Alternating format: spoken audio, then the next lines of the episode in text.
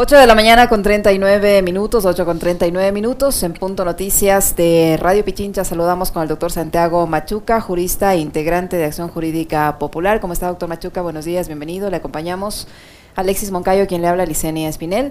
Eh, yo quisiera su análisis respecto a la forma como avanza este proceso de investigación eh, de la desaparición de la abogada María Belén Bernal. La madre de María Belén estuvo eh, esta mañana aquí con nosotros y decía que pese a que ya son 10 días de su desaparición, aproximadamente 5 o 6 días de búsquedas, estas búsquedas no dan ningún resultado, que no confía en las labores de búsqueda que la realiza la institución eh, a la cual pertenece el principal sospechoso de este caso. Buenos días, un saludo cordial. Eh, eh, muchas gracias por, por, la invitación. Bueno, lo que yo puedo manifestar es que es un proceso que no camina, es decir, es una investigación que no camina y que no camina por cuanto ha evidenciado las principales inconsistencias tanto de la Fiscalía General del Estado como de la Policía Nacional. Parece que hay un cerco que impide que eh, se entregue información valiosa, con lo cual se pueda determinar a los verdaderos responsables de lo que sucedió eh, eh, la noche del fin de semana en las instalaciones de, de la Escuela Superior de Policía, pero también cuáles son los implicados, porque mucho se habla de que este teniente instructor de apellido Cáceres, pero también no se habla de presuntos oficiales de policía que tenían conocimiento de lo que estaba sucediendo y de que obviamente con la anuencia de ellos prácticamente se hizo todo un esquema de encubrimiento para evitar que salga a la luz lo que sucedió de manera, lo que sucedió realmente. Y en segundo lugar, el rol de la Fiscalía, que ha sido verdaderamente eh, ineficiente por cuanto eh, con todos los elementos y de acuerdo a un propio protocolo o manual de género que se aplica para, eh, o que por lo menos esté en el papel en la Fiscalía General del Estado, se debería haber ya eh, establecido, eh, ya eh, formulado cargos en contra, del en contra de este teniente instructor, con lo cual se debía haber ya iniciado la instrucción fiscal y solicitado al juez de garantías penales de que se dicten ya las medidas preventivas, que ni siquiera son la, prisión preventiva, sino una prohibición de salida del país y los seguimientos que se deberían dar no escudarse la fiscalía en que pidió a la policía, si es que no habría instrucción fiscal, no podía pedir ningún esquema de seguimiento a, este principal sospechoso. Doctor, ¿cómo está? Qué gusto eh, saludarle. Eh, yo tengo una, inquietud a propósito de un mensaje que recibí hace un momento eh, y usted me, usted me dirá, usted es el, especialista en este tema, em, tomando en cuenta ese principio de que una persona no puede ser juzgada dos veces por el mismo delito. Cuando se abren, cuando se abren estos procesos, eh, estos sumarios administrativos, tomando en cuenta además que hay una justicia policial, eh, ¿esto les blinda de no llegar a los tribunales de justicia ordinaria? ¿Así opera? O, sea, esta, esta, apertura de sumarios administrativos evitaría que estos policías sean involucrados penalmente en el caso de la desaparición de María Berlín? No, no habría que confundir en este caso las investigaciones que se realizan en el marco de un procedimiento disciplinario sancionador que es responsabilidad administrativa. En el supuesto caso le supone hacerse acreedor de una, de una sanción en el ámbito administrativo como la, como la baja, por ejemplo. Pero lo otro es la responsabilidad penal por el cometimiento de un delito y en eso recién están en investigaciones en la fiscalía. esa aclaración es muy importante. Es decir, que si son dados de baja, doctor, si son dados de baja, eh, eso no les exime de la responsabilidad que podrían tener en el ámbito penal. Así es, eso no les exime de ninguna manera su responsabilidad porque son dos cosas completamente distintas. La una es el ámbito administrativo y la otra es el ámbito de la responsabilidad penal por el cometimiento de un, de un delito. Y en el supuesto caso, en este entiendo que eh, el, prófugo, por darle un nombre a esta, a esta persona, eh, en este caso eh, ya eh, habría incluso cometido alguna infracción administrativa por cuanto no se presentó ya más de tres días seguidos a sus labores, con lo cual prácticamente él ya se configura una infracción en el ámbito administrativo que le hace merecedor a la baja de acuerdo a la norma que regula al talento humano de la Policía Nacional. Doctor Machuca, hay varios juristas que señalan que esto se configura como ya un crimen de Estado, o al menos hay la responsabilidad del Estado en la desaparición de María Belén Bernal por la forma como se dio, al ser, al haber ocurrido pese a que ella entró voluntariamente a un recinto que es una dependencia estatal, al haberse reunido con un agente del Estado, al no haber recibido auxilio de otros agentes del Estado que escucharon sus gritos, al haber complicidad entre estos agentes del Estado para permitir que, el señor teniente Cáceres evada su responsabilidad. Y al ser la policía la que realiza la búsqueda, la fiscalía la que investiga, que también son entidades del Estado y cuyas acciones hasta el momento no han tenido ningún tipo de resultado, diez días desaparecida María Belén Bernal, se configura entonces la responsabilidad del Estado en este caso, ¿hay lugar a que se considere eventualmente en el futuro un crimen de Estado? Sin lugar, sin lugar a duda, y sin lugar a duda porque si nosotros revisamos el ámbito de responsabilidad del Estado, que puede ser directa o indirecta, en el caso, para que sea una responsabilidad directa, se, la, el propio, eh, la propia Convención para la Protección de las Personas contra la Desaparición Forzada de Naciones Unidas determina que se tiene que configurar tres elementos para que se pueda hablar de responsabilidad directa. La primera es el hecho de que se haya producido una privación de la libertad.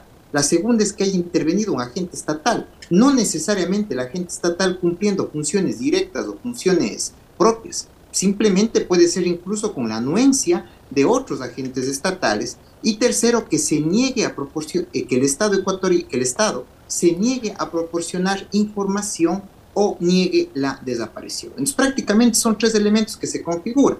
Tenemos una persona que se le privó de la libertad independientemente de cuál sea el motivo, independientemente de cuál sea el móvil que le llevó a esta persona a privarle de la libertad. Intervino un agente estatal, un policía en servicio activo, que estaba en sus funciones, a pesar que, en, a pesar que estando en sus funciones haya estado haya estado de fiesta con la anuencia de los directivos y de la Policía Nacional dentro de instalaciones donde se forman nuestros agentes policiales.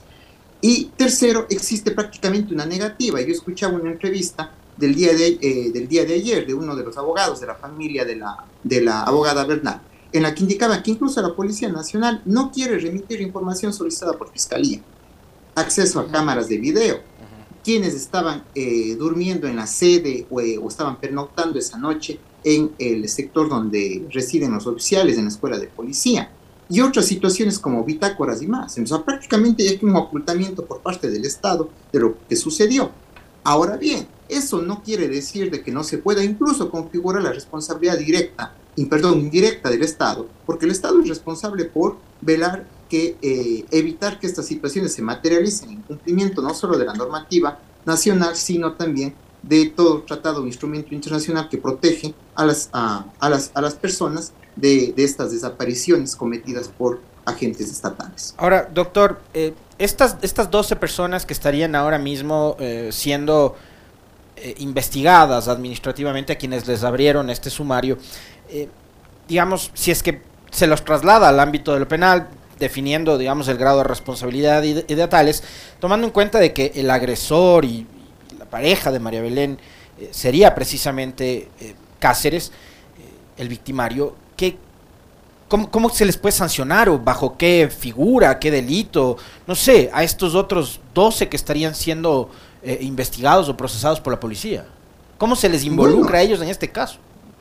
Habría que, habría que ver en qué contexto se produce la participación de esas 12 personas, porque aquí hay comentarios y la realidad procesal puede ser muy distinta a lo que se conoce en, eh, afuera de, de, lo que está realmente en el proceso o de las cosas que hayan sucedido, evidentemente. Ahora, volviendo también a lo que, a lo que manifiestan los colegas abogados de, eh, de la familia de Belén Bernal, lo que manifiestan ellos es que es imposible que se haya producido algún tipo de situación tan escandalosa en la que se cometió este, este esta presunta situación sin que hayan escuchado eh, otras personas u otros oficiales. Correcto, pero ese, ese hecho, doctor, doctor, ese hecho, ese hecho que es sumamente importante y del cual hemos hablado todos estos días, ya, eh, los les responsabiliza a ellos por, por el crimen que aparentemente habría cometido Cáceres es decir, la omisión, el no actuar, el no intervenir. Obviamente la omisión de, de, omitir, de, de, evitar el cometimiento de un delito, eso también se configura y tiene responsabilidad penal. Pero aquí hay que ver también el grado de participación en el propio delito de que se haya cometido en este caso, porque resulta que se señala que existiría anuencia de sus superiores para poder borrar algún tipo de evidencia que se dejó esa situación, poder generar un ocultamiento mayor o simplemente, o simplemente permitirle él que tenga todas las facilidades para haber sacado el cuerpo en el relato que se conoce por parte de los, eh, de los abogados de, de, de, la víctima en este caso. Entonces, bajo esas consideraciones, bajo esas consideraciones, habría que ver dentro del proceso penal en qué se configura dicha responsabilidad. Si es un simple tema de omisión, que puede haber una causal de justificación en los casos en los cuales incluso se está, eh, se está en un estado de subordinación o dependencia, porque en el caso de que hayan sido cadetes, de que estaban bajo, bajo la orden jerárquica de sus superiores, o también el grado de participación, porque eso se indica que ya existirían incluso altos mandos de la Policía Nacional que con la anuencia de ellos se permitió el ocultamiento y, eh, y la salida de este de esta persona que está, eh, que está implicada directamente en, en, el cometimiento de esta situación. Doctor Machuca, ¿se, ¿se, puede conocer en el transcurso de este proceso quiénes son esos altos mandos que habrían permitido este ocultamiento o, o no está determinado todavía quiénes son esos altos mandos? Bueno, un acto de transparencia, yo creo que la Policía Nacional debería evidenciar quiénes son esas personas a las que se les ha abierto los procesos disciplinarios una de las cuestiones que más, que más eh, alarma genera es que prácticamente esto ha develado el nivel de podredumbre, perdón la expresión que voy a utilizar, que existe en las filas y en el personal de la Policía Nacional. Y aquí hay algunas situaciones que han venido dándose, no solo es este, este es una más. Resulta que tenemos un caso de narcogenerales, vamos a hablar de los altos manos. El famoso caso en que la, en que la, en que la Embajada Americana notifica, eh, notifica a la policía de que les ha retirado la visa a un grupo que integra el Consejo de Generales. Tenemos el caso también de un policía que mandó a matar a, a, su hijo y a la mamá de su hijo en Ibar. Tenemos el caso también de dos agentes policiales que por robarle a una persona adulta mayor le mataron en la ciudad de Cuenca. Tenemos también el, el, caso de la ISPOL, del desfalco que se cometió los fondos de seguridad social.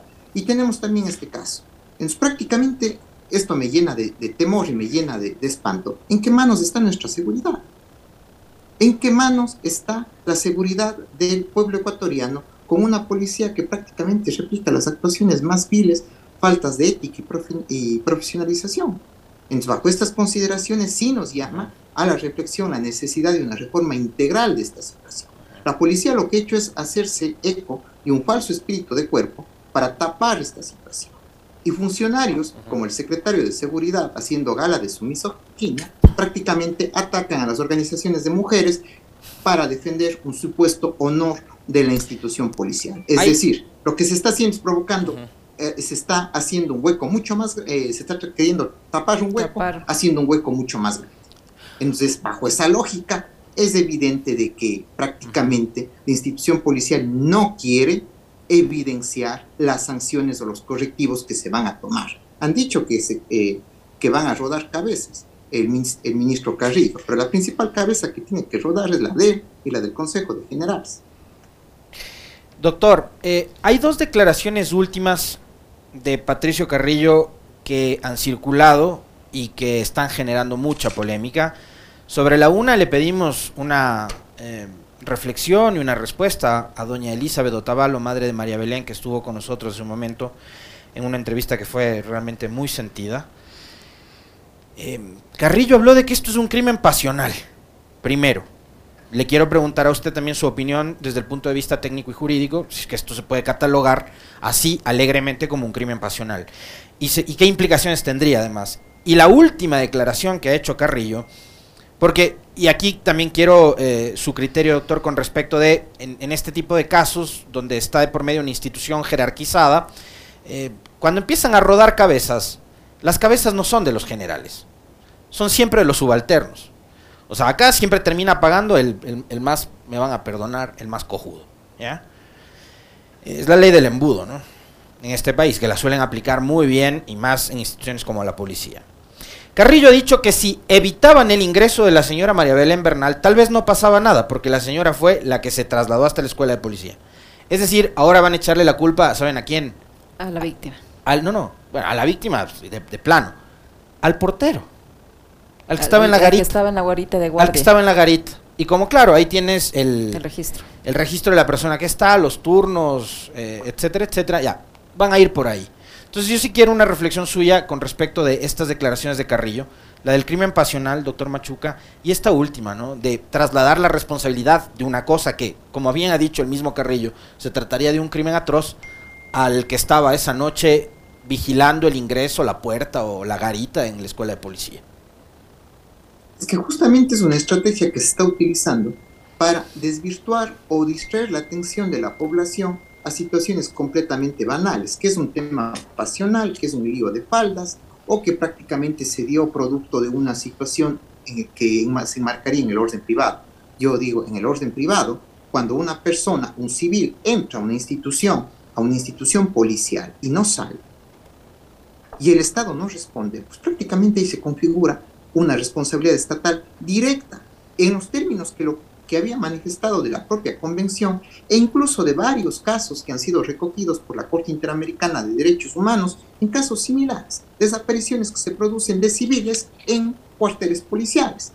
Y específicamente hay el caso, por ejemplo, Cepeda Vargas contra Colombia, en donde se detalla un caso similar a este, en donde hay responsabilidad directa, porque el Estado es el llamado a proteger a los civiles o al llamado a responder para sancionar a los responsables. Aquí tenemos una negativa por parte del Estado, incluso a colaborar con la justicia. Todo un esquema desde el primer momento que colaboró con el, con el presunto, con el presunto, con el, eh, con el presunto, eh, eh, con la presunta culpable que habría cometido esta situación, en donde en el cual prácticamente se generó un esquema que permitió su fuga en colaboración con la Fiscalía General. Fiscalía que actúa rápido en los casos que le conviene, con un simple parte policial, y en los casos que no, y se inventa de que no, no ha habido ningún tipo de ningún tipo de elementos como para abrir instrucción fiscal. Entre una complicidad de Fiscalía con Policía Nacional se genera un esquema que permite el encubrimiento de esta persona. Entonces, claro, lo que se busca es lo más fácil, decir no, que esto es un tema privado. Y sí, buscar también chivos expiatorios. A mí me preocupa muchísimo que una de las de las únicas eh, detenidas en esto sea justamente una cadete. Una, cadete. Sea una mujer, sea una cadete que estaba en estado de subordinación frente al victimario principal involucrado en este caso, que ya no sé cómo definir. Doctor Y bajo esas consideras y bajo esas consideras y bajo esas consideraciones se le está atribuyendo a ella una responsabilidad, una responsabilidad que incluso tendría que develarse el grado de participación como le había manifestado. Y en la que incluso ahorita está privada de la libertad, ¿sabe cómo? ¿Cómo se justifica la necesidad de privación de la libertad de esa persona? Porque esto es público en el, en el, acta, de la, en el acta de la audiencia de flagrancia. Se justifica la necesidad de privación de la libertad, que es excepcional. Se justifica diciendo que no ha querido colaborar. Y eso lo pide el fiscal y lo ratifica la jueza. Por no querer colaborar dentro del proceso penal, se le da prisión preventiva cuando se le podía haber dictado otra medida de aseguramiento que no necesariamente sea la prisión. Entonces, mire, esto yo en los actuales momentos estoy en una situación académica en España y comentaba con, lo, con algunos colegas abogados de distintas universidades, específicamente españoles, y me decían, mira, esto solo lo veíamos en época de la dictadura, que se justifique la necesidad de prisión preventiva de una persona justamente por el hecho de que no quiere colaborar en el proceso penal. En sí, se tiene detenido, vamos en este caso, a una persona que prácticamente, perdón por utilizar esa expresión, un chivo expiatorio, prácticamente para distraer toda la opinión a los directamente responsables, que son, sí, en este caso el teniente instructor, pero también los altos mandos oficiales que permitieron la huida y que incluso, y que incluso estarían involucrados en tapar la escena de un presunto crimen que se habría cometido en una institución policial, lo cual es gravísimo, lo cual solo esto se asemeja, y esto hay que decirlo, a épocas, al, caso de los hermanos Restrepo. Así es. Porque se produjo la desaparición de unas personas dentro de una institución, dentro de un cuartel policial, lo cual es terriblemente alarmante. Y un retroceso absoluto. Y hoy estamos acá 34 años después con un caso muy parecido, como dice el doctor Machuca. Así es. Muchísimas gracias, doctor Machuca. Si nos quedaron algunos temas allí, le volveremos a molestar seguramente eh, de, forma muy frecuente. Así es que muy amable por habernos acompañado en este análisis. Muchas gracias. Gracias, doctor. Muchísimas gracias a ustedes. Que tengan un buen día. Lo propio, doctor, muy amable. Muchas gracias. O sea, ¿te imaginas? El señor que está en la garita de la escuela de policía obedece órdenes. No es el teniente que hace la guardia ahí en el control afuera. Es un policía. Si no le dejaba pasar. Ni siquiera es cadete, ni siquiera es subteniente. Es ¿Qué un crees que le policía. hubiera pasado? Y si el superior le dice que dejarle pasar, ¿qué hace, pobre señor? Pero es, es eh, son justamente las, eh, las irregularidades eh, que ocurren en estas instituciones, como bien mencionaba el, el doctor Luis Córdoba, en estas instituciones jerarquizadas. ¿no? Están las antigüedades, la jerarquía, ¿no? Ahí los subalternos hacen y, y- y tienen que hacer por su bien, entre comillas, por su bien, lo que dicen sus superiores. Porque si no le dejaban pasar, seguramente al pobre hombre que estaba ahí en, en la garita el día haciendo el control, eh, su superior lo sancionaba. Porque se trata de la esposa de un oficial. Por eso yo también hablaba de que qué pasa con los privilegios dentro de estas instituciones, dicen. Así es. Cuando llegó alguien que les quiso poner un alto a los privilegios, se enojaron, se sublevaron. Y acuérdense, el doctor Machuca hablaba ahora de los hermanos Restrepo. 34 años desaparecidos. Hasta ahora no se conoce su paradero. La historia de una familia y de un hombre como don Pedro que se merece, al igual que Elizabeth, toda nuestra admiración y respeto. Pero el 30S hubo policías que en la radio patrulla llamaban a matar al presidente. Eso no más. Abrazo. Tiempo de despedirnos, Chao. amigos. Que tengan un buen resto de día. Ya vienen enseguida las Guarmis del barrio.